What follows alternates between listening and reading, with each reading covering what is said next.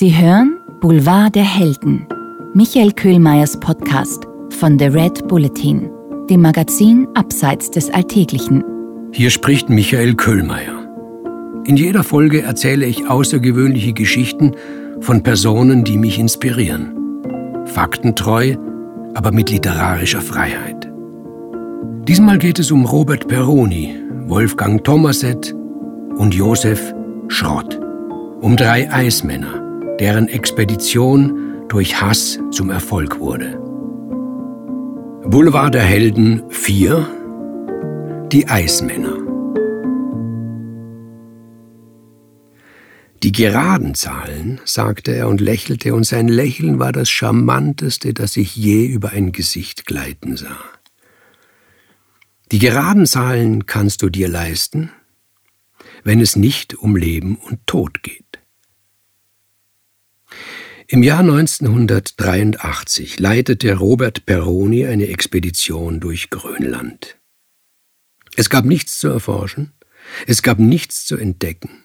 Jeder Meter des Inlandeises war längst kartografiert. Es hatte bis dahin zwar noch kein Mensch gewagt, zu Fuß die größte Insel der Welt an ihrer breitesten Stelle zu überqueren, aber der Sinn dieser Tat lag nur in ihr selbst. Das heißt, Peroni und seine beiden Begleiter, Wolfgang Thomaset und Josef Schrott, taten es, weil sie es taten und aus sonst keinem Grund. Und dennoch ist bei dieser Reise erforscht, entdeckt und kartografiert worden. Nicht ein Land, aber die Seele, so beschwor Robert Peroni in mein Mikrofon, als ich ihn fünf Jahre nach diesem Abenteuer in seiner Wohnung in Bozen besuchte. Wenn du dich auf den Weg machst und nicht weißt, ob du je zurückkehren wirst, weil diesen Weg vor dir noch niemand gegangen ist, weil er mit einer hohen Wahrscheinlichkeit in den Tod führt, 50-50, dann musst du entweder allein gehen oder zu dritt oder zu fünft oder zu siebent und so weiter, niemals zu zweit oder zu viert. Das habe er bei dieser Expedition gelernt, aber das sei erst die einfachste Lehre gewesen.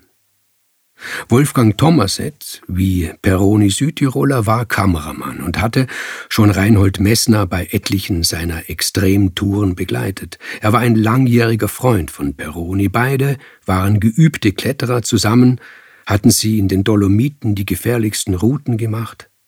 Auf den Wolfgang konnte ich mich verlassen, wie auf meine rechte Hand, erzählte Peroni, und ich glaube, er würde trotz allem über mich das Gleiche sagen. Gemeinsam mit Thomaset hatte Peroni den Plan entwickelt, durch Grönland zu gehen. Zwei Jahre haben sie die Sache durchgesprochen bis ins kleinste Detail. Peroni hatte einen Schlitten konstruiert, der sowohl durch Schnee als auch über Eis gezogen werden konnte. Die Kufen bestanden aus einem halben Rohr, etwa fünf Zentimeter im Durchmesser, auf das eine schmale Leiste mit scharfen Kanten geschweißt war. Das Material sollte Titan sein, erstens sehr leicht, zweitens widerstandsfähig wie Stahl. Drei Prototypen ließen sie schlussendlich bauen, ehe sie zufrieden waren. Auch das Geschirr, das sie sich umlegen wollten, um die Schlitten zu ziehen, entwarf Peroni. Ebenso berechnete er die Kleidung, das Schuhwerk, die Medikamente und die Nahrung. Die Nahrung war das große Problem. Die Überquerung würde drei Monate dauern. Bei normaler Nahrung wäre das nicht möglich, zu schwer. Sie würden viel mehr Zeit brauchen, dann aber auch mehr Nahrung, ein Dilemma. Die Lösung war Astronautennahrung. Ein Pulver, das man in heißem Wasser auflösen und trinken konnte. Vanille oder Haselnuss.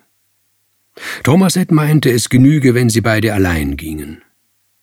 Peroni, aus einem Bauchgefühl heraus, wollte einen dritten Mann. Sie annoncierten in einer Bergsteigerzeitung Mann gesucht für eine Grönlanddurchquerung. Nur einer meldete sich. Josef Schrott.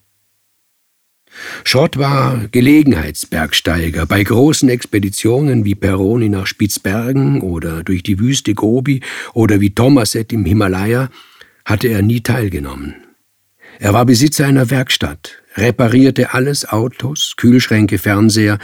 Schon nach einem ersten Gespräch waren Peroni und Thomaset der Meinung, er ist der Richtige. Schrott war es auch, der die Schlitten baute. Ich habe mir damals eingeredet, sprach mir Peroni ins Mikrofon, und habe das auch bei Interviews immer wieder gesagt, dass diese Expedition auch einen wissenschaftlichen Sinn hat. Es wäre ja sonst eine reine Abenteuerei gewesen. Das war es auch, nur das wollte ich nicht. Aber zuletzt kann doch eine wissenschaftliche Erkenntnis daraus gezogen werden. Die Psychologie ist ja schließlich auch eine Wissenschaft. Und was für eine Erkenntnis hat euer Abenteuer erbracht? fragte ich. Wieder lächelte er. Wenn eine Sache auf Leben und Tod steht, dann benötigst du Hass, um zu überleben, und nicht Liebe.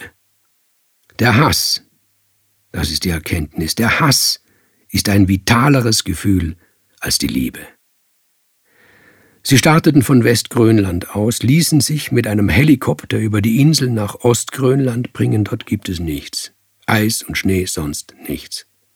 Der Pilot, ein Vietnam-Veteran, der Grönland gut kannte, schlug ihnen vor, sie sollen betrügen, sollten so tun, als ob er würde sie irgendwo verstecken und nach drei Monaten abholen und in den Westen fliegen, und dann sollten sie so tun, als ob sie vom Eis herunterkämen, sonst werdet ihr sterben, sagte er. Kein Mensch kann über das Inlandeis gehen, dann wirklich noch eher ein Kamel durch ein Nadelöhr. Sie lachten ihn aus, ließen sich absetzen und winkten ihm zu, als er davonflog. Nun gab es kein Zurück mehr. Der Streit begann am ersten Tag schon zwischen Thomaset und Peroni. Thomaset war der Jäger, er hatte sein Gewehr mitgenommen. Er wolle sich einschießen, sagte er. Zu welchem Zweck sagte er nicht. Bevor sie aufbrachen, stellte er sechs Gaskartuschen in den Schnee und schoss auf sie. Peroni brüllte ihn an, ob er denn verrückt sei. Er habe die Anzahl der Kartuschen genau berechnet. Dies sei kein Schulausflug, sondern eine Expedition auf Leben und Tod. Es wurde nie wieder gut zwischen den beiden. Zuerst mussten sie über die Berge steigen hinauf zum Inlandeis. Thomaset übernahm hier die Führung. Für den Aufstieg hatte Peroni fünf Tage vorgesehen, sie schafften es in drei Tagen. Es ist kein Schulausflug, sagte Thomaset, aber auch nicht viel mehr als eine Kletterpartie in den Dolomiten. Davon ist er nicht mehr heruntergekommen, von dieser Meinung, erzählte mir Peroni. Wenn ich mit dem Sextanten unseren Weg ausgerechnet habe, dann hat er das für eine Großtuerei gehalten. Ich habe einen Kompass, sagte er, das genügt. Ich sagte, das genügt eben nicht, Wolfgang. Der Nordpol und der Magnetpol sind nicht identisch. So weit im Norden braucht es Deklination. Das hat er nicht verstanden. Oder wollte es nicht verstehen. Die Fronten verhärteten sich. Dann, mitten im Inlandeis, kam es zum großen Streit, zum endgültigen Streit, zum Bruch. Der Anlass war so banal, dass er sich schäme, mit mir darüber zu sprechen, sagte Peroni. Als es durch die Berge ging, war Thomaset der stärkste von den dreien gewesen. Auf dem flachen Eis erlitt er einen Konditionseinbruch. Es war psychisch, sagte Peroni. In erster Linie psychisch.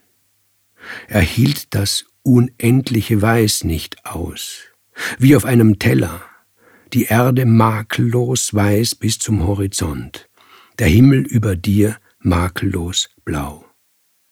Er konnte nicht mehr weiter. Er wollte, dass der Josef einen Teil seiner Sachen auf seinen Schlitten nimmt. Und das habe ich verboten, dezidiert. Ich war auch zum Streiten aufgelegt, das gebe ich zu. Ich sagte, so? Du kannst nicht mehr? Aber meinen Berechnungen glaubst du nicht? Ich habe dir gesagt, wie viel Kleidung jeder mitnehmen darf. Du hast dich nicht daran gehalten. Du hast ein blödes, verstunkenes Südtiroler Bergsteigerhemd mitgenommen und diese paar hundert Gramm in Summe der Tage machen aus, dass du nicht mehr kannst. Und er dagegen? Und du, du Obergescheiter? Du hast dreimal mehr Klopapier mitgenommen, als du uns vorgerechnet hast. Und ich darauf? Und wenn ich tausendmal mehr Klopapier mitgenommen hätte und würde es selber tragen, dann wäre das meine Sache. Und so weiter. Der Streit eskalierte. Der Höhepunkt? Peroni nannte Thomaset das größte Risiko der Expedition. Thomaset zog das Gewehr aus seinem Schlitten und richtete es erst auf Peroni, dann auf sich selbst. Josef Schrott ging dazwischen. Bis dahin hatte er sich aus dem Streit zwischen den beiden herausgehalten. Schrott nahm das Gewehr zu sich, vergrub es in seinem Schlitten zu unterst, damit einem Zeit zum Überlegen bleibt, und schlug vor, die beiden sollten von nun an kein Wort mehr miteinander sprechen und sich auch nicht anschauen, bis zum Ende nicht. Nie mehr.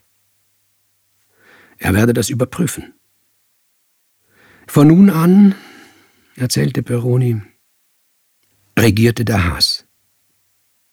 Und das war gut so. Wir hatten bisher einen wunderbaren Sommer erwischt. Keine Stürme, keine Temperaturen unter minus 25 Grad. Dann aber kam der Whiteout. Nebel. Alles weiß.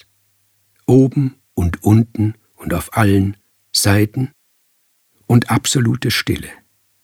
Nichts zu sehen. Den Vordermann nicht.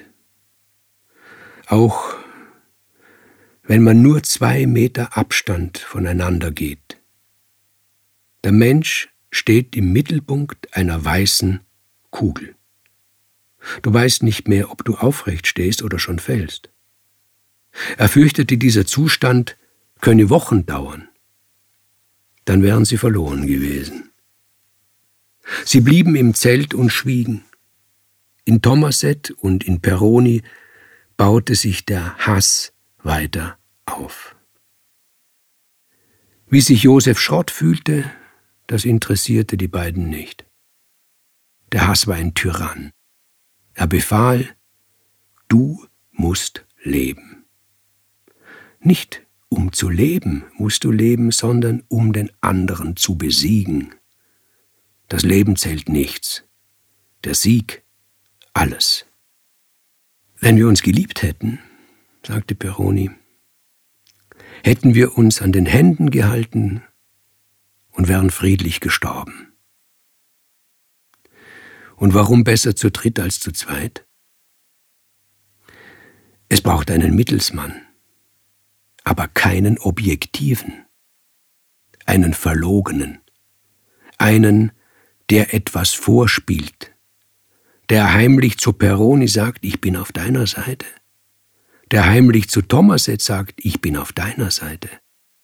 Damit keiner der beiden Kontrahenten jemals den Eindruck hat, er sei allein. Und immer den Eindruck hat, wir sind mehr. Wenn es zwei zu zwei oder drei zu drei steht, ist Stillstand. Und wo es um Leben und Tod geht, kann man sich Stillstand nicht leisten. Den Mittelsmann spielte Josef Schrott. Du fragst mich, wer der eigentliche Held dieser Expedition war? sprach Robert Peroni in mein Mikrofon. Früher hätte ich gesagt, ich. Ich war der Held. Heute sage ich, es war der Josef. Er war der wahre Held. Ohne ihn wären wir draufgegangen. Nach 88 Tagen erreichten sie die Westküste, erschöpft, dem Hunger, Tod nahe. Als sie endlich nach Südtirol heimkehrten, waren sie nicht wiederzuerkennen. Wolfgang Thomaset, den ich ebenfalls besuchte, erzählte mir, seine Kinder hätten aufgeschrien, als sie ihn sahen. Wer dieser unheimliche Mann sei, hätten sie ihre Mutter gefragt. Die Sonne hatte ihnen die Haut vom Gesicht gebrannt. Bis heute, so habe ich mir sagen lassen, sprechen Peroni und Thomaset kein Wort mehr miteinander und schauen sich auch nicht an, wenn sie zufällig einander auf der Straße in Bozen begegnen. Ich hoffe, die heutige Folge hat Ihnen gefallen. Hören Sie beim nächsten Mal wieder zu und lesen Sie meine neue Kolumne Boulevard der Helden in der aktuellen Ausgabe des Red Bulletin Magazins. Hat dir unser Podcast gefallen? Dann freuen wir uns über deine Bewertung und noch mehr, wenn du uns weiterempfiehlst.